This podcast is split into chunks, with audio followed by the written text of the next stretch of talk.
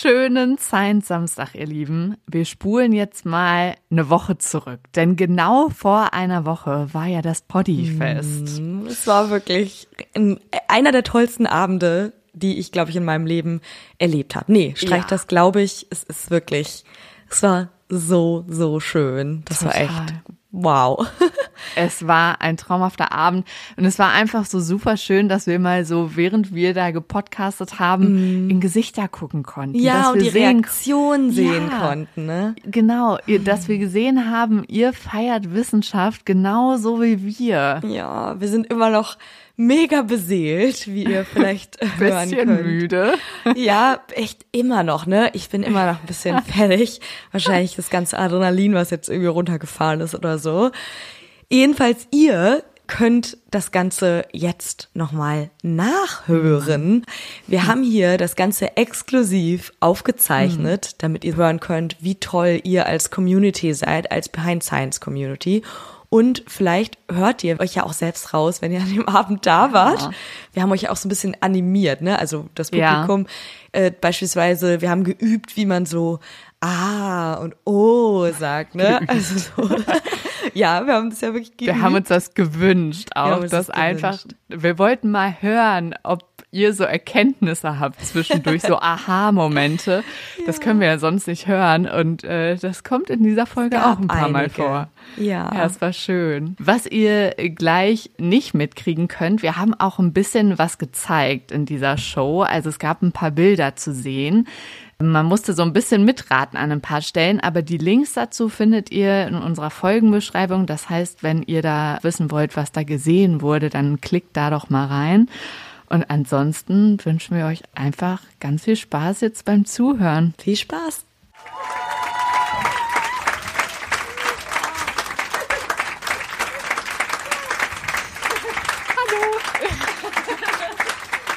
Hi! Oh, wow! Ey, wir oh. haben schon direkt direkt schon anders gemacht, als wir dachten. Wir wollten genau. auch stehen bleiben. Wir wollten stehen bleiben, jetzt sitzen ah. wir. Aber ihr seid da und das ist die Hauptsache. Und ihr sitzt und auch. Es ist komplett verrückt. Wir saßen gerade noch hier im, vor dem leeren Raum und dachten uns so, ey, man sieht die Leute gar nicht. Und jetzt ja. sieht man jedes Gesicht bis hinten in die letzte Reihe. Stimmt. Und äh, wir zittern auch ein bisschen. Also wir sind aufgeregt. Aber ja, wir wollen ja nicht mit allen so Traditionen brechen. Wir wollen uns vorstellen. Ich bin Luisa. Marie, hallo. Genau, neben mir sitzt Marie. Diesmal nicht digital zugeschaltet, was normalerweise so der Fall ja. ist. Ne? Ist schön so eigentlich. Ich finde das auch nett. Ich finde, wir können das jetzt jede Woche so machen. Also wenn ihr Lust habt, hier jede Woche hinzukommen, Und machen das, wir das sehr, das sehr Feeling gerne. ist so ein bisschen auch, haben wir heute schon den ganzen Tag gesagt, wie auf so einer Hochzeit, weil so Leute anreisen, die irgendwie uns im Leben auch begleitet haben. Ja, aber wir wollen jetzt reinstarten. Ja, genau. Ähm, es geht heute um einen Mann, der immer alles um sich herum erforschen wollte und der aber auch sehr nach Ruhm gestrebt hat, hat er bekommen, aber erst nach seinem Tod. Ihr werdet ihn wahrscheinlich kennen und vor allem werdet ihr ihn kennen für seine Kunst, aber mit der Kunst hat er hauptsächlich so Geld verdient. Und ansonsten wollte er eigentlich immer alles, was mit Wissenschaft zu tun hatte, machen. Er wollte fliegen lernen, er hat Waffen gebaut, er hat das Wasser erforscht, Menschen, Hunde, er wollte alles verstehen. Die Liste ist lang. Wir könnten auch drei Folgen daraus machen. Also wir mussten uns ein bisschen beschränken. Ja, wir sprechen heute über Leonardo da Vinci und die Erforschung. Sehr gut. Und die Erforschung der ganzen Welt. Behind Science. Geschichten aus der Wissenschaft. Mit Marie Eickhoff und Luisa Pfeifenschneider. So, starten wir rein in die erste Folge, die wir hier live mit euch aufzeichnen. Wir kommen erstmal zu den Basics, weil wir haben es schon gesagt, dieser Mann ist ein der hat ein Leben gelebt für sehr, sehr viele Menschen. Aber auch er hatte so die Basics. Er wurde irgendwann mal geboren und zwar 1452. Ja, man glaubt es bei diesem Menschen wirklich nicht. In der Toskana, wunderschön. Oh ja. Wir Toskana. uns da mal rein, genau. Ja kennen vielleicht die eine oder der ein oder andere. Und ich finde, da kann man gut aufwachsen. Er ist so aufgewachsen, so in den Hügeln äh, bei Da Vinci. Daher kommt auch sein Name. Für die, die jetzt hier gut aufgepasst haben, die haben sich das vielleicht schon gedacht. Und da wurde er geboren als uneheliches Kind. Ja. Skandal. Skandal, genau. Ich finde, ihr macht hier richtig gut mit. Wünsche ich mir jetzt das ist immer. wirklich super. Ähm, das war vor 271 Jahren, also ist eine ganze Weile her, aber ihr müsst das immer so im Hinterkopf behalten, weil er hat Sachen erforscht, die, von denen hatten wir beide sowieso manchmal gar keine Ahnung und die waren so fortschrittlich und äh, da sind teilweise Menschen dann viele, viele hundert Jahre später erst drauf gestoßen, wieder drauf gestoßen leider. Warum das so war, erklären wir natürlich auch noch. Jedenfalls diese ländliche Herkunft, wo dieser kleine Leonardo da geboren wurde, er war der uneheliche Sohn von einem mächtigen Notar, was ja eigentlich eine gute Voraussetzung ist, mhm. aber leider auch einer sehr, sehr jungen Magd. Da gehen die Quellen so ein bisschen auseinander. Einige sagen, sie war erst 16, andere sagen, sie war 22. Tun mir so, als wäre sie 22 gewesen. Und da wurde dieser Leonardo geboren und hat vor allem bei seinem Großvater sozusagen seine Kindheit verbracht, weil er eben unehelich war, aber sein Vater hat ihn auch akzeptiert. Und dadurch, dass er eben aber unehelich war und so ein bisschen schwierige, schwierigen Start hatte, hat er nie eine höhere Schulbildung genossen. Und so startet Leonardo sozusagen ins Leben rein. Und was ihn sehr prägt, ist diese wunderschöne ländliche Umgebung. Mhm. Und es stockt ihn aber überhaupt nicht, dass er diese Schulausbildung, die klassische, vielleicht nicht hatte, denn er hat sich einfach alles selbst beigebracht. Und ich finde, das ist schon mal so ein richtig krasses Ding, dass der einfach so sich also das selbst beigebracht hat, der kannte zum Beispiel auch kein Latein und die ganze Fachliteratur damals war halt auf Latein. Das heißt, er konnte das alles gar nicht lesen, was andere schlaue Leute schon aufgeschrieben hatten er hat dann auch mal über sich selber gesagt, ja, ich weiß, ich bin ja ungebildet, aber eigentlich tief in sich drin hat er gedacht oder er wusste es, dass er der Schlauste ist. Ja. Das kommt euch jetzt ein bisschen arrogant vor, das war er auch. Also das, ähm, ich dachte auch erst, nein, so unsympathisch war der nicht und dann du, doch, war ja, der. Ja, wir haben, und das Bild von uns ist ein bisschen gespalten, aber ich meine, Arroganz ist ja, tut ihm ja trotzdem keinen Abriss, ja. er war trotzdem genial. Das ist eigentlich perfekt für ihn und wir haben uns was Besonderes überlegt, ihr werdet Leonardo hier heute auch hören. Gebildete Männer werden sich ansehen, was ich tue, und es als nutzlos bezeichnen. Doch die Worte, die ihren Mündern entwehen, sind so weise wie der Wind der Fürze aus ihren Ärschen. Was für Idioten. Sympathisch. So haben wir uns den vorgestellt. Ja, genau. Dass so also da, wir dachten uns wirklich so, also nicht, weil er genial war, sondern weil er einfach so ein sympathischer Typ war, haben wir den hier heute Abend ausgewählt. Und er war, wie gesagt, eben der Meinung, klar, die können da ihr Latein lernen und studieren und dies und das, aber ich brauche ich nicht. Brauche das nicht. Ich gucke mir meine Umgebung an und ich erfahre genug aus meiner Umgebung. Ich beobachte die, das Wasser, ich beobachte den Wind, die Vögel und wie sie in der Luft rumkreisen und ja, er ist, hat sozusagen kein Studium gemacht und hatte aber eben dieses große Ziel und das wohl auch schon sehr, sehr früh und zwar ewige Berühmtheit. Ich weiß nicht, was eure Lebensziele so gestapelt. sind. Ja, genau. Aber er war auf jeden Fall, er wollte ganz hoch hinaus und über sein Leben hinaus auch noch bekannt werden. Wir wissen jetzt, das hat er geschafft.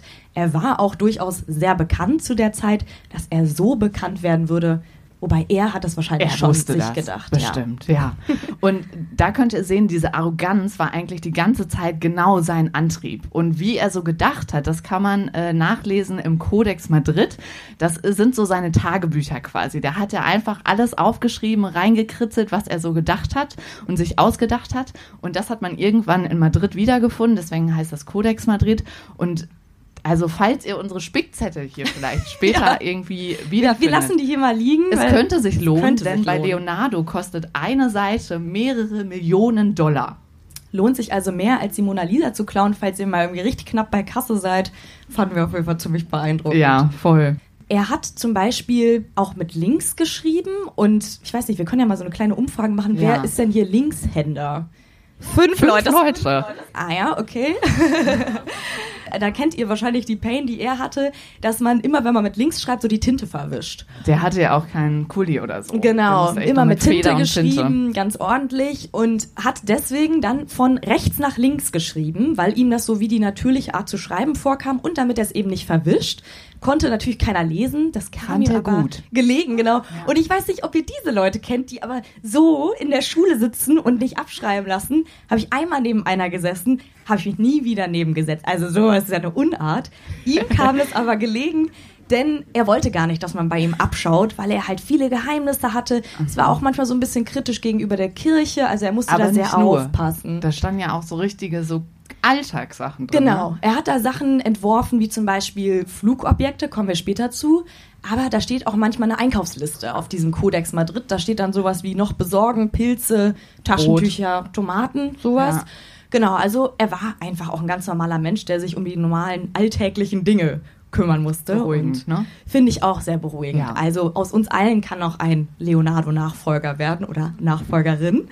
Und in diesen Codex Madrid schauen wir auf jeden Fall heute noch ein paar Mal. Und da kann man so richtig in seine Gedankenwelt eintauchen. Und ganz egal, was er gesehen hat, seine erste Frage war immer, warum ist das so? Also was er gerochen hat, gesehen hat, was auch immer.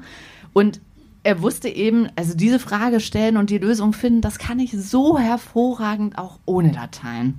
Erkenntnis beginnt mit Empfindungen und Erfahrung und nicht mit dem Studium des Latein.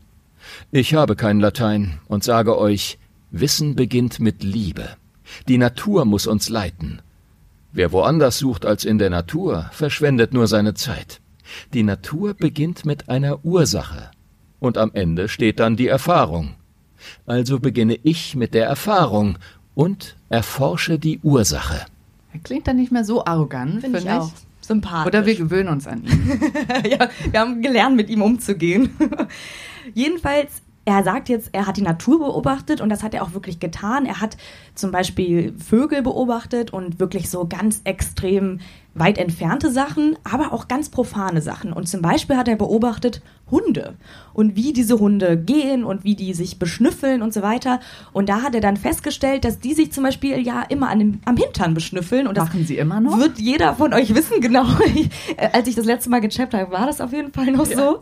Das hat auch Leonardo beobachtet und hat dann daraus geschlossen, weil er hat halt immer gefragt, warum beschnüffeln die sich? Ich weiß nicht, ob sich das irgendwer schon mal so aktiv gefragt hat und hat sich das beantwortet mit, dass Hunde so ein bisschen diskriminierend sind gegenüber ärmeren Leuten und dass sie sozusagen daran erschnüffeln können, ob dieser Hund bei einer armen oder bei einer reichen Person aufwächst und sozusagen gutes oder schlechtes Futter bekommt. Und damit lag er gar nicht so Nee. falsch. Ähm, wir haben das mal nachgeguckt. Menschen haben 5 Millionen Geruchsrezeptoren und Hundenasen haben 220 Millionen. Das heißt, er wusste schon, dass die viel mehr erschnüffeln können als wir Menschen. Und sozusagen, das war so sein Wissenshorizont. Also er hat sich ganz profane, alltägliche Sachen gefragt, aber auch Sachen, wo man jetzt so im Alltag überhaupt nicht drauf kommen könnte. Und immer durch diese Beobachtung und die Frage, warum ist das so?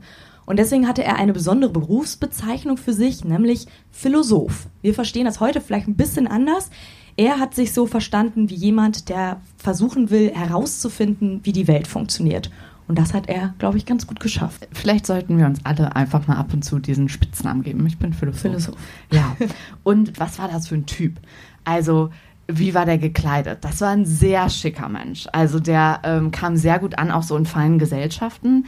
Der hatte dann zum Beispiel so ein äh, rosa Hemd an, mega teure Schuhe, so gold, äh, rote Ringe mit so Edelsteinen. Sehr Was schick. hatte der noch? Ein richtiger so ein Fashion-Influencer war der. Heute wäre er wahrscheinlich Influencer, Genau. genau. Er wird auch Dandy oder Fashionista genannt, so in der Literatur. Und er hat damit halt immer irgendwie Eindruck gemacht. Ich glaube, wenn der jetzt so hier reingekommen wäre, da hätten wir uns alle direkt nach dem umgedreht. Und er fand, hat das aber vor allem ausgenutzt, nicht weil er so cool sein wollte oder weil er jetzt Leute influenzen wollte mit seinem Style. Er wollte halt zu diesen mega schlauen Leuten sich setzen, dass er dann irgendwie beim Essen bei denen am Tisch landet und die ausquetschen kann. Weil er sich natürlich dachte, wo kriege ich jetzt meine Antworten auf das Warum, was ich mich die ganze Zeit frage. Ja, gehe ich mal zu den schlauen Leuten und schleiche mich da ein. Finde ich auch auf jeden Fall ein ganz cooles Hobby. Also sich so Ja. bei Leuten einzuschleichen. Ich weiß nicht, wann hat man das mal gemacht, wenn man vielleicht an eine Wohnung kommen wollte oder so jemanden kennenlernen wollte oder so. Jedenfalls er hat das gemacht, um Wissen zu bekommen. Oder ja, macht man das, um vielleicht eine Fahrgemeinschaft zu bekommen? Ne? Das ist so am Ende der Party. Oh, kann ich noch aber zu das euch? ist vielleicht so ähnlich, ne? So wie man sich jetzt überlegt, wie muss mein Profilbild aussehen, hat er sich so, er musste das ja live machen. Ja, genau. So war er auf jeden Fall drauf. Sein Vater erkennt auch relativ früh schon sein künstlerisches Talent und da folgt ein kleiner Umzug und zwar ziehen wir nach Florenz. Wir begeben uns mal in diese sehr wuselige Stadt. Er geht zu Andrea del Verrocchio, der ist ein Bildhauer, sehr, sehr bekannt in Florenz und bei dem geht er in die Ausbildung. Das ist so seine eigentlich einzige Ausbildung, die er bekommt. Da lernt er mit Holz zu arbeiten, zu zeichnen, zu malen, Teppiche zu knüpfen und verbringt sieben Jahre bei ihm. und lebt da wie in so einer Art WG. Also als Teenager geht er dahin, aber äh, Andrea del Verrocchio ist so ein bisschen auch so ein Vaterersatz und das wie so eine Wohngemeinschaft eben.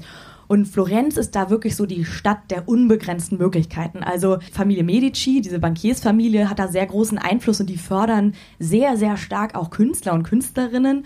Und damals war es so, es gab 400 Künstlerwerkstätten. Das Jetzt waren kommt's. sechsmal so viele wie Metzgereien. Und ich habe das mal so Auf Köln überschlagen. Jeder weiß ja, dass Köln, also dass Köln nicht entstanden ist etwa um den Dom oder so, sondern dass es eine Rewe-Filiale gab und dann kamen ganz viele andere Rewe-Filialen noch dazu und darum herum ist dann Köln entstanden. So sind 84 Rewe-Filialen entstanden und so ist dann sozusagen das Verhältnis, wenn wir uns vorstellen, 84 Rewe-Filialen, da wären das 504 Künstlerwerkstätten allein in Köln, wenn man es jetzt nur auf den Rewe bezieht. Also es war unglaublich, es war eine Stadt, die wirklich gewebt hat vor Kunst, wo Leute hingeströmt sind, um sich Kunst anzugucken und da ja, da fällt er jetzt sozusagen so rein und kann sein Potenzial voll entfalten. Ja, und das ist natürlich perfekt, weil er ist ja da, um berühmt zu werden. Also eigentlich überall, wo er ist, versucht er berühmt zu werden und er sieht da jetzt also seine Zukunft. Ne? Das könnte jetzt der Place to be sein.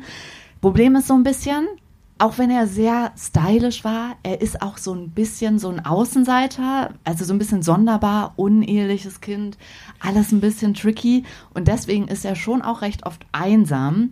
Und das wird natürlich jetzt in so einer Stadt verglichen mit der Toskana nicht unbedingt besser. Ja, also es wird, es ist einfach viel zu wuselig Ja, ich, für ihn. ich verstehe ihn so ein bisschen, weil manchmal überfordert mich die Stadt auch und wir haben da auch ganz viel drüber geredet. Ne? Du hast erzählt, dass du manchmal, als du nach Köln gezogen bist, so das Fenster auf Kipp gemacht hast, um noch so ein bisschen was von der Außenwelt mitzubekommen, Ohne aber nicht zu viel. Genau. überall geht was, es sind überall Partys, man muss ständig unterwegs sein, es ist laut, es ist dreckig und er kommt ja aus der Natur, also er ist so ganz liebevolle, zarte Landschaften Lass mal hier eine gewöhnt. Abstimmung machen. Wer äh, kommt jetzt heute Stimmt. aus der Stadt? Okay. Viele. Das sind schon einige. Wer kommt denn vom Land? Also wer ist so eher unterwegs? Okay. Das sind eher weniger. Good for you. Ja, good for you, die vom Land kommen, denn er hat die Leute in der Stadt als sehr boshaft empfunden und das stößt ihn sozusagen noch mehr Hartes ab. Wort. Du sagst das jetzt Sehr so boshaft. boshaft. Es tut mir leid Schon für alle. krass, richtig. Aber er ist so ein bisschen enttäuscht von der Stadt und da hat er so seine erste Krise und erlebt eben die Leute auf dem Land so ein bisschen ausgeglichener und ähm, naturverbundener und fühlt sich da eigentlich so ein bisschen wohler, aber er braucht die Stadt eben, Ja. um diese ewige Berühmtheit zu erlangen. Genau. Was bringt es, unbemerkt von der Erde zu verschwinden? Ein Mensch, der nicht berühmt wird, ist nicht mehr als Rauchschwaden im Wind oder Schaum auf hoher See. Ich will die Erinnerung an mich in den Köpfen der anderen bewahren.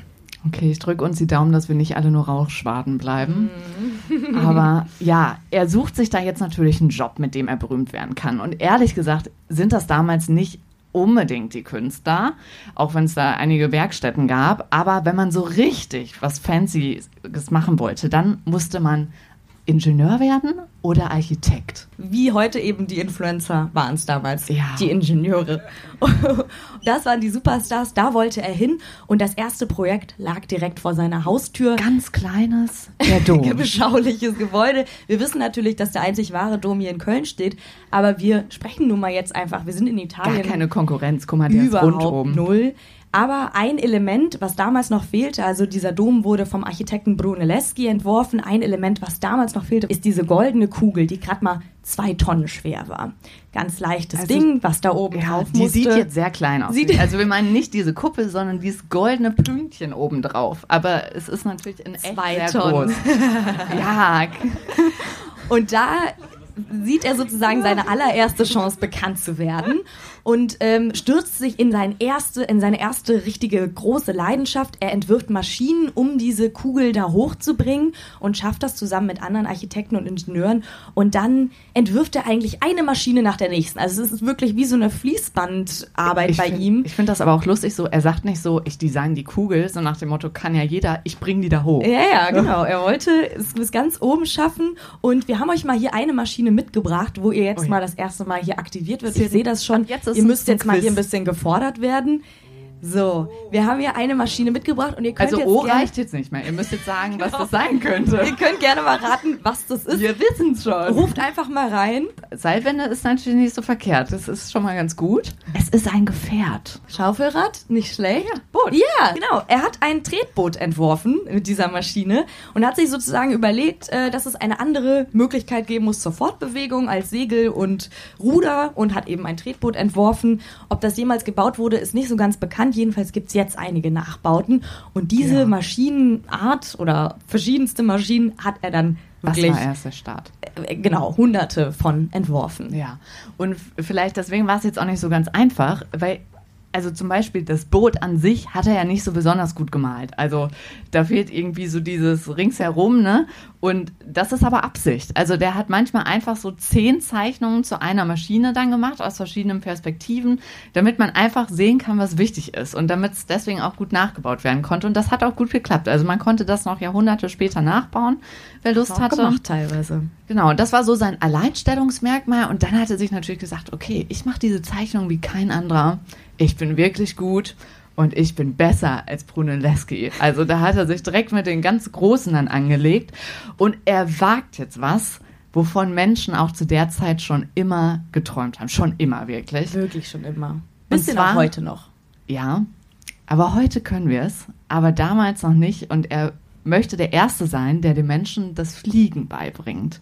Und er fängt dann an, Vögel zu studieren. Stopp, ich muss kurz unterbrechen. Es kommt ganz kurz Werbung. Was genau kommt, ist für uns auch eine Überraschung.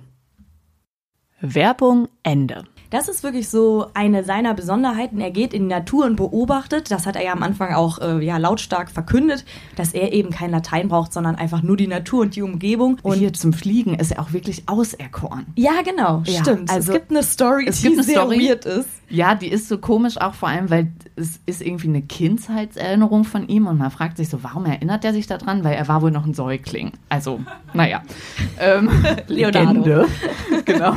Und da soll angeblich, als er da lag, als Baby, kam ein Greifvogel runter und hat seine Schwanzfeder in seinen Mund gelegt. Und damit war natürlich klar, er wird den Menschen das Fliegen Ich beibringen. finde, da können wir ihm ein Ah, Ja. ist klar. Er studiert dann die Vögel, er studiert ähm, aber auch die Luft und merkt sozusagen, so seine erste Erkenntnis ist, dass wenn man im Wasser die Arme auf und ab bewegt, bewegt man sich ja auch nach oben und stellt fest, dass dieser Flügelschlag, dass sozusagen das in der Luft genauso funktionieren muss und studiert dann zum Beispiel auch ähm, Adlerflügel, also mit Federn gegen Fledermausflügel und bleibt dann bei diesen Fledermausflügeln, also so dünne Häute spannt er dann in seine Maschinen und versucht das Ganze zum Fliegen zu bringen. Es scheitert leider bei jedem Versuch. Er versucht auch so Schraubobjekte zu entwerfen. Da gibt's wirklich jede Menge Maschinen. Aber er schafft es leider nicht, was vor allem daran liegt. Also er hatte schon die richtigen Ideen, aber er hat eben keinen mechanischen Antrieb. Und den haben wir Es natürlich lag heutzutage. anderen. es lag an den anderen. Und jetzt haben wir ja zum Beispiel genau Motoren. Ähm, später ist dann irgendwie sowas wie die Dampflok ähm, entwickelt worden, wo wir auch eine spannende Folge zu haben. Er kam da jedenfalls nicht so richtig voran. Aber er hat da wieder sozusagen zwei Sachen vereint, nämlich Natur und Technik. Und das war ihm eben sehr, sehr eigen. Und er Sag musste, nicht heilig. Genau. Das würden ja einige nicht gerne hören. Äh, Genau, es war nämlich ein bisschen schwierig für ihn, weil die Kirche so ein bisschen hinter ihm her war und er sich ja aufgrund dieses Fliegens halt verstecken musste, weil der Himmel gehörte natürlich Gott und deswegen hat er das auch nicht so richtig publik machen können und sich vielleicht mit anderen austauschen können. Also es ist bei dieser kuriosen Idee geblieben, aber eine kuriose Idee haben wir noch für euch dabei. Weil ihr so gut wart im Raten. Genau. Was ist das? Popcornmaschine? ja, oh mein Gott, wie schlau sind die Leute hier. Damit haben wir nicht gerechnet, als wir das so nachgestellt haben. Hätte jemand Waschmaschine gesagt, falls ihr es nicht gehört habt hinten. Äh, und das ist richtig. Also hinten, das äh, ist ja so ein Wasserrad, damit dreht sich die Trommel. Hier vorne läuft das Wasser wieder raus. Und hier in der Ecke, vielleicht hat das auch jemand entdeckt, das ist so ein Ohr mit äh, Schallwellen. Und er war damals mit einer der ersten, das haben so zeitgleich mehrere Menschen rausgefunden, aber einer der ersten, der verstanden hat, dass Schall eben in Wellenform sich überträgt und dass wir nicht jeden Schall hören können. Ultraschall zum Beispiel nicht. Und deswegen ist seine Idee, eine Ultraschallwaschmaschine zu bauen, die sich einfach so schnell dreht, dass wir sie nicht mehr hören. Und, Und genau, und deswegen auch dieser Mann, der daneben steht, der sagt, oh, ich traue meinen Ohren nicht, weil er es eben nicht hört. Also er hat seine Notizen schon so angefertigt, dass man wirklich wie so eine Ikea-Anleitung, also man konnte Oder ein Comic. genau, so eine Mischung aus einer Ikea-Anleitung und einem Comic. Man konnte ganz genau nachvollziehen, wie er sich das überlegt hat. Und das war ja der Entwurf einer ersten Waschmaschine. Also Nur schade, dass es halt keiner lesen konnte. Also ich weiß nicht, ob ihr das entziffern könnt, aber das ist halt natürlich jetzt seine Geheimschrift, seine Spiegelschrift und das war ja genau sein Trick. Genau, also wie ihr wieder seht, vom Fliegen, also ganz hoch hinaus, zu ganz alltäglichen Dingen. Und sein Ziel war immer so ein bisschen, ähm, das Leben für Menschen und Tiere zu erleichtern. Weil früher haben Menschen die Arbeit geleistet, dann irgendwann haben sie verschiedene Arbeiten gefunden, die Tiere ihnen abnehmen konnten. Und er war jetzt so der Erste, der versucht hat, das in Maschinen sozusagen, oder dass Maschinen das machen konnten. Und da eben auch die Waschmaschine. Genau. Kommen wir aber mal zu nicht so solchen Skizzen, sondern richtig schönen Bildern von ihm. Mona Lisa, wer hat sie schon gesehen in echt? Vielleicht Sind schon Hälfte, einige. ne? Ja, ich Ja. noch nicht, du schon, ne? Ich schon, aber also das Louvre schätzt, dass die Leute ungefähr keine Minute vor dieser Mona Lisa stehen bleiben. Aber wenn ihr die gesehen habt, die ist halt auch sehr klein, ne? Irgendwie gefühlt. Besonders ist aber, also wir sind jetzt ja kein Kunstpodcast, aber so ein bisschen was zum Angeben dann mal das nächste Mal.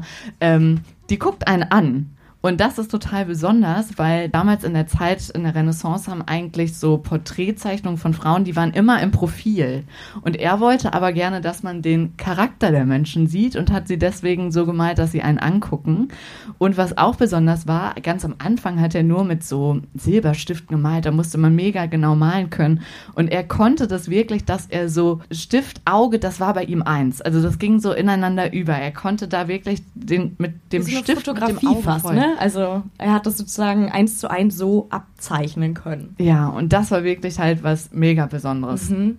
Aber weil wir ja hier nicht über so Sachen sprechen wollen wie die Mona Lisa, sondern die Geschichten dahinter, haben wir da auch was ganz Spannendes zugefunden. Und zwar ähm, hat er Mona Lisa ein ganz nettes Geschenk gemacht. Er war nämlich jemand, der sehr, sehr ungeduldig war und auch ungeduldig mit sich und sehr perfektionistisch. Also ihm waren seine Bilder nie gut genug, auch die Mona Lisa nicht. Die ist auch äh, jahrelang mit ihm rumgereist als Bild und Ich frage mich, was der für einen Koffer hatte. Ja. Was da so alles drin ja, ja, mit seinen ganzen rosa Hemden da auch noch. Und äh, zum Beispiel Papst Paul X. hat mal über ihn gesagt, dieser Mann wird nie etwas vollbringen. Ich glaube, dieser Papst Paul X. war ein ungeduldiger Mensch. Der hat ihn denn- richtig gedisst. Denn Leonardo da Vinci hat seine Bilder immer wieder übermalt und wollte sozusagen immer das Beste rausholen und es war ihm einfach nie gut genug. Er hat sich für die vier Jahre, die Mona Lisa oder das vermeintliche Model Mona Lisa für ihn Modell gestanden hat, hat er sich aber auch erkenntlich gezeigt, denn Mona Lisa hatte einen besonderen, ja, sie, sie mochte etwas Vorliebe? besonders gerne Vorliebe. Und auch dafür hat er eine Maschine entworfen, zumindest so die Geschichte. Und auch da lassen wir euch nochmal raten, was einen so im Alltag bereichern kann. Die sagen schon was. Eine Räuchermaschine? Ja, Ja, nicht also das schlecht. ist, äh, Wie bitte? Nee, eine Abzugshaube, ja. Es, Es, also, also, genau, es ist ein Abzug oben. eingebaut, genau. Ja. Was hast? Ja, Drehspieß Ja, ist nicht- genau. Ist ja eigentlich ziemlich perfekt. Ja. Und irgendwas mit Brat kam Lassen wir vor. gelten, würde ich sagen. Ähm, das Ganze heißt Rauchhansel. Das hat natürlich jetzt keiner erraten. Es war ein Bratenwender, denn Mona Lisa mochte wohl sehr gerne braten und sie sollte damit erleichtert nach. werden. Der Legende nach. Und es sollte sozusagen hier unten ein Braten äh, draufgesteckt werden und je höher das Feuer brennt, desto ähm, höher wird diese Kette gezogen und desto schneller dreht sich der Braten auch, Damit er nicht er nicht verbrennt. verbrennt. Genau. Ziemlich genial. Und das hat er zum Beispiel auch eben entworfen für seine Mona Lisa. Ja, also es ist quasi der erste Dönerspieß. Wenn Ja. ihr das nächste Mal euch einen Döner holt, dann denkt an Mona Denkt- Lisa. denkt an Leonardo, denkt an Mona Ja. Lisa. Ja. Aber Ja, wir müssen dazu sagen, schon. es ist mega nett von ihm, aber es war jetzt kein Liebesbeweis oder so. Nicht, dass ihr da denkt, da lief was, ähm, denn wahrscheinlich war Leonardo homosexuell. Mhm. Und das war ziemlich gefährlich für ihn und das ist so ein bisschen seine zweite Krise. Also einmal die Stadt, die ihn sehr belastet und dann eben, dass er wahrscheinlich homosexuell war. Mit 24 Jahren wird er angeklagt und zwar von einem anonymen Brief, der ihn zur Florentiner Sittenpolizei bringt und damals war es super gefährlich für homosexuelle Menschen, denn ähm, es drohte die Todesstrafe durch Verbrennen und da hätte ihm auch seine Berühmtheit nicht so viel genutzt und das macht ihn richtig verletzlich. Also er ist ja sowieso schon so ein bisschen ähm, Einsam. einsam und natürlich ist sein Charakter auf der einen Seite, ich erschaffe hier Großes, auf der anderen Seite halt tiefste Unsicherheit mit allem, was er geschaffen hat, weil er natürlich auch zu der Zeit bei weitem nicht die Berühmtheit hatte, wie er sie heute hat. Und ähm, ihn verfolgen dann richtig so die Skandale. Mit 26 eröffnet er eine eigene Werkstatt, also eigentlich ein großer Step. Da kommt also noch eine Werkstatt dazu. Und äh, einer seiner Schüler wird aber zum Beispiel wegen Verruchtheit angeklagt. Er hat auch nicht besonders viel Geld, weil er einfach irgendwie nicht so richtig ähm, ökonomisch Es läuft ist. nicht, ja. Es läuft nicht und er ist ja eben so perfektionistisch und ist nicht so ein Fließbandkünstler. Ja, und deswegen ist er Zieht er auch um. so ein bisschen und genau. Ich finde auch, also wenn man so ein bisschen unsicher ist und sich nicht mehr so wohl fühlt, sollte man umziehen und das hat er auch gemacht. Genau. Mit 30 geht's für ihn nach Mailand. Und das war jetzt, also das war jetzt eine ganz andere Stadt. Das war jetzt nicht mehr so künstlerisch, nicht so feinsinnig. Das war vielleicht auch noch so ein bisschen mehr, bisschen mehr mittelalterlich. Aber ist nicht so schlimm, da diese neue Kultur, dies, diese neuen Münzen, die es da gibt. Er sieht da Hoffnung für sich. Und auch so die ganze Stimmung ist einfach anders. Anderes also, Licht beschreibt er, also wirklich so, er nimmt so diesen Vibe der Stadt richtig auf. Ja, und jetzt sucht er natürlich, es reicht jetzt nicht, er fühlt sich ein bisschen besser, aber er hat ja ein Ziel, er will berühmt werden. Und dann überlegt er, okay, äh, jetzt haben ein paar Dinge schon nicht geklappt, so Kunst, Ingenieurswesen, naja. Aber dann suche ich mir ein neues Interesse und er fängt an, Waffen zu malen, denn zu der Zeit war halt Krieg so eine Sache. Mit da Venedig war, auch, Genau, genau. der Herzog von Mailand war gerade im Krieg mit Venedig. Da wurde auf jeden Fall Geld reingebuttert und deswegen schließt er sich einfach der Sache an. Zeichnen kann er ja, kreativ ist er auch. Und Maschinen war natürlich auch sein Interesse, ne? Das Genau. also richtig gut. 1483 schreibt er eine Bewerbung an diesen Herzog und er fängt an, da einfach ähm, Maschinen zu zeichnen. Obwohl, also er hat natürlich kreative Ideen, sowas wie so eine ähm, Glaskuppel, mit der man dann unter Wasser äh, tauchen kann. Aber er hatte, also er fand das eigentlich nicht gut mit dem Krieg. Und er hat es richtig verachtet und hat deshalb seine Waffen nie veröffentlicht, weil er Angst hatte, dass jemand die missbraucht oder halt dafür Genau, also er hat das gemacht, weil eben da Geld drin war und weil er seiner Leidenschaft nachgehen konnte, aber trotzdem war er immer so im Zwiespalt mit sich. Er hat da in Mailand aber nicht nur Waffen entwickelt, sondern zum Beispiel hat er die erste Müllabfuhr dort entwickelt, denn er hat schon sehr früh erkannt, die, d- der Zusammenhang zwischen der Pest und Dreck und hat dann da so ein Abwassersystem mitentwickelt und eben Müllentsorgung und ja, das haben wir jetzt heute immer noch. Und er hat auch immer aufgepasst, dass er sehr sauber ist. Ne? Also genau. war ein sehr reinlicher er war ein sehr reinlicher Mensch. ja. Auf jeden Fall. Also das hat er auf jeden Fall ähm, erkannt. Parallel dazu zeichnet er weiter und es ist die Zeit der Renaissance. Man zeichnet nicht mehr nur Porträts, so wie die Mona Lisa, sondern man zeichnet ganze Körper. Und was da auch besonders ist, früher oder davor früher ähm, wurde der Körper so als menschliche Hülle der Seele gesehen und jetzt widmet man sich immer mehr so der Schönheit des Körpers. Also man zelebriert den Körper richtig und das tut er auch. Und er wäre ja nicht Leonardo, wenn er das einfach nur so zelebrieren würde wie alle Nur schön anderen. reicht genau, nicht. nur schön reicht ihm nicht. Es muss naturgetreu sein und da widmet er sich seinem nächsten Interesse der Anatomie und dafür seziert er Leichen. Nicht nur menschliche Leichen, sondern auch Tierleichen. Ja, weil das Ding ist natürlich auch, er ist ja jetzt kein Arzt und er hat dann so ein paar Kooperationen mit so Unis, wo er dann so ein Leichen von Kriminellen sezieren darf, aber geht halt auch nicht für immer, deswegen steigt er manchmal auf Tiere um. Genau. Und äh, auch da wieder seine menschliche Seite, falls ihr das auch so ein bisschen eklig findet, die Vorstellung, dass er da so wochenalte Leichen aufgeschnitten Ja. hat, fand er auch richtig eklig. Ja. Ihm ist sogar richtig schlecht geworden, aber er wollte es halt genau wissen und deswegen hat er weitergemacht. Und das, was er da sieht, überrascht ihn, weil es gab damals schon Darstellungen, so anatomische von den Griechen, aber das, was er jetzt da sieht, sieht ganz anders aus. Und er denkt sich so, okay, also da- das kann ich ja besser, klar. Und ähm, er macht es besser, er zeichnet es einfach selbst und alles neu. Und er ist damit der Erste, der zum Beispiel eine menschliche Wirbelsäule richtig malt, also mit der richtigen Anzahl an Wirbeln, der richtigen Krümmung. Und er macht es dann auch wirklich wie bei den Maschinen. Also er lässt auch immer mal was weg, macht manchmal zehn Zeichnungen von der Wirbelsäule, damit man die aus verschiedenen Perspektiven sehen kann oder geschichtet oder so. Und damit macht er was, was es wirklich bis dahin vorher noch nicht gab. Und aus diesen Forschungen geht auch eine Sache hervor, nämlich Leonardo soll oder war angeblich Vegetarier, denn er stellt fest, dass sozusagen die Anatomie des Menschen sehr ähnlich ist zu der Anatomie von beispielsweise Pferden oder äh, Hunden. Und dann denkt er sich halt, wie kann ich denn ein Lebewesen äh, zu mir nehmen, essen, was so ähnlich aufgebaut ist wie der Mensch. Und er bringt da auch schon so ein bisschen in Zusammenhang, wie sozusagen die Evolution abgelaufen sein könnte, weil er eben feststellt, die haben auch eine Wirbelsäule und die haben auch Gedärme und da sozusagen schon so eine Verbindung ähm, zusammenbringt. Und eine Entdeckung, die er macht, die hätte, Die genau, die hätte vielen Menschen das Leben retten können. Und zwar war das ein entzündeter Blinddarm. Also dieser Er ist der Erste, der einen. Blinddarm sieht. So. Genau, der den sieht und der das auch mit der sogenannten Seitenkrankheit in Zusammenhang bringt. So hieß das damals. Genau, wurde mit Rizinusöl behandelt, was überhaupt nichts gebracht hat.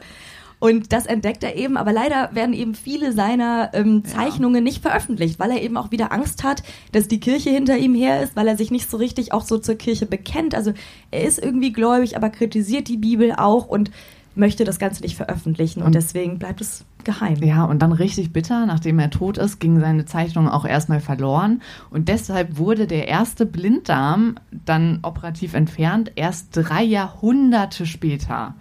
Das ist halt echt richtig schade. Also richtig schade. Also einige Menschenleben, die da hätten gerettet werden können durch Leonardos Entdeckung. Ja. Tja. Genau, aber es gibt eine Zeichnung von ihm, die ihr wahrscheinlich alle, vielleicht sogar heute in eurer Tasche habt. Und zwar ist das der vitruvianische Mensch. Wir wollen gar nicht so viel über ihn reden. Da geht es auch darum, dass äh, das also quasi schon fast geometrisch ist. Es geht da so um die perfekten Proportionen, goldenen Schnitt und so. Aber mega interessant ist halt, dass das wirklich auf jeder Krankenkassenkarte heute drauf ist. Ja, guckt ruhig mal nach. Wir haben Ja. echt mehrere gegoogelt. Weil um ich habe nämlich am. Anfang so reagiert, nein Marie, das ist nicht auf Das jeder nur- drauf. Dann sind wir wirklich Mama. jede durchgegangen und ihr könnt es mal checken. Ihr habt es sicherlich alle im Portemonnaie. Oder halt auf dem italienischen 1-Euro-Stück. Da ist der auch drauf. Wenn Ja. ihr den mal findet, schickt uns ein Bild. Hätte er geahnt, dass irgendwann mal eine Zeichnung und eine Idee von ihm bei uns allen im Portemonnaie landen würde, also checkt das gerne mal, dann wäre er vielleicht sich so ein echt bisschen... nicht so einen Stress machen Nee, müssen. mit der ewigen Ja. Berühmtheit. Er hat es im Endeffekt erreicht, aber genau, ob er so ein wirklich glücklicher Mensch war, das können wir nur mutmaßen. Er war jedenfalls sehr perfektionistisch und viele seiner Zeichnungen wurden, wie gesagt, nie gebaut. Und eine Zeichnung, die später aber häufiger als Objekt gebaut wurde, Auch zum Spaß. auch zum Spaß, aber die eigentlich nicht so richtig zum Spaß gedacht war, war die berühmte Leonardo-Brücke. Und diese Brücke wurde genutzt, das war auch so eins seiner Kriegsentwürfe, um schnell Flüsse zu überqueren oder so Gebiete, die nicht so gut ähm, zu Fuß über, zu überqueren waren. Kann man vielleicht auch mal so für so ein Festival oder so gebrauchen. Ja, sich ja auch immer mal wenn's wieder verregnet. wird oder so, um schnell in die erste Reihe zu kommen. Ihr Spannst könnt, mal uns, so könnt da mal eure Erfahrungen mit uns teilen. Jedenfalls ist das Spannende an dieser Brücke, dass die durch die Ah, Reibung der. Balken, stimmt, da haben wir auch eine Zeichnung dabei, durch die Reibung der Balken zusammenhält. Und das Besondere ist, dass da ein sogenannter Selbsthemmungsmechanismus entsteht. Das heißt, bei Belastung verfestigt sich die Brücke. Und ja, das wurde bei Kriegszeiten oder für Kriegszeiten sozusagen entworfen, aber wird jetzt teilweise in Schulklassen entworfen oder eben so als Geduldsspielchen. Und das Schöne ist, auch heute Abend werden wir das bauen. So, es würde jetzt an dieser Stelle damit weitergehen, dass in zwei Teams eine Leonardo-Brücke aufgebaut wird. Also wir haben wirklich noch so einen kleinen Wettbewerb gemacht. Auf dem Tisch wurden zwei Leonardo-Brücken gebaut aus so Holzlatten. Weil das aber nicht so spannend ist, wenn man da jetzt nur hören kann und gar nichts sieht, ersparen wir euch das. Ihr könnt aber in unserem Video auf Instagram sehen, wie das denn im Original auf der Bühne ausgesehen hat. Ihr könnt das auch selber nachbauen, also theoretisch mit allem, was länglich und rund ist oder länglich und flach, ist eigentlich egal, genau. Mit zum Beispiel trockenen Spaghettis oder so Macaronis ähm, oder mit Streichhölzern oder ihr sägt euch Holzstückchen zurecht.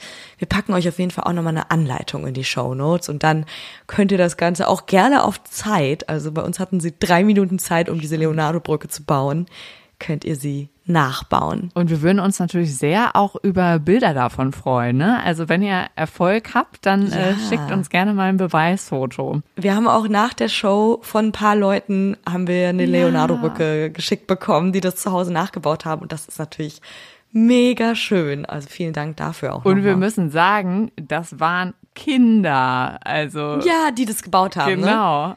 Ja. Keine Ja. Ausrede mehr, wenn ihr es nicht schafft. Und ich glaube, an dieser Stelle müssen wir uns auch mal bei ein paar Leuten bedanken. Unbedingt. Einmal bedanken wir uns bei 190a und vor allem bei Harvey und Henrik, die diese Live-Show in der Wohngemeinschaft in Köln organisiert haben. Vielen, vielen, vielen Dank. Es war so schön. Vielen Dank für euer Vertrauen. Wir sind gerne wieder dabei. Und dann bedanken wir uns. Ich weiß, ihr ist das unangenehm, aber da musst du jetzt durch, Mara.